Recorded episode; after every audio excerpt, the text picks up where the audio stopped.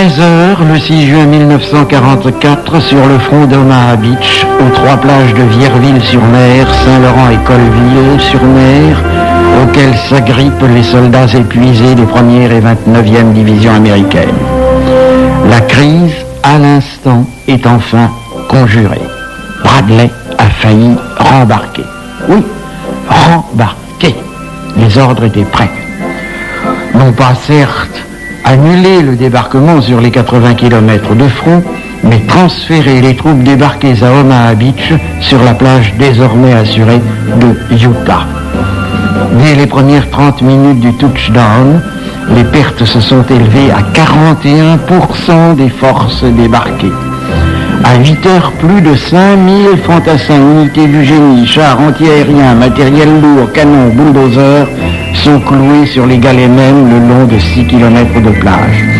Toutes les armes allemandes, fusils, mitrailleuses, mortiers, canons, tirent à vue sur la plage. La plupart des 3881 tués, blessés et disparus le 6 juin sur Omaha l'auront été à 8h30. 8h30, c'était l'heure à laquelle les deux régiments d'assaut d'Omaha devaient en principe percer les défenses côtières et pousser vers l'intérieur pour gagner la route côtière à 1500 mètres en profondeur. À bord de l'Ancône, le croiseur où se tient le quartier général du 5e corps, les généraux restent pendus à leur radio mais ne savent rien de ce qui se passe sur la côte. Bradley s'impatiente, interroge Jerov, commandant du 5e corps, qui ne peut que lui répondre que la situation est toujours critique sur les quatre sorties de plage. Moment où le commandant de la première armée américaine envisage, dit-il avec réticence, la dérivation sur Utah et sur les plages britanniques des forces de renfort destinées à Omaha. Le débarquement sur Omaha prenant des heures et des heures de retard, nous allons au-devant d'une crise imminente. Or, 25 000 hommes et 4 400 véhicules doivent être amenés à terre pour midi avec la seconde marée.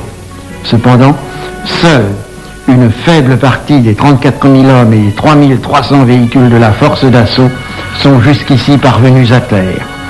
Pour en avoir le cœur net, Bradley envoie son adjoint embarqué sur une vedette lance-torpille faire un petit tour sur la plage.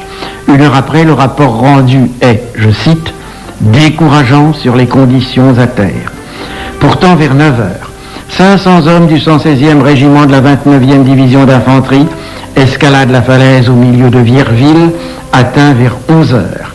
À leur gauche, des groupes isolés du 16e régiment de la même 21e DI se regroupent au sommet du même relief et marchent sur Saint-Laurent.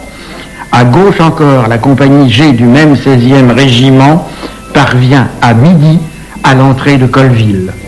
C'est l'heure où parvient sur l'Augusta le bref message, troupes précédemment bloquées sur Easy Red, Easy Green, Fox Green progressent sur les hauteurs derrière les plages. Décision est alors prise d'annuler le rembarquement, mais les cinq régiments de renfort, au lieu d'avoir été amenés à midi, ne le seront que dans la nuit. Les combats pour Omaha Beach auront coûté à eux seuls 40% des pertes du 6 juin.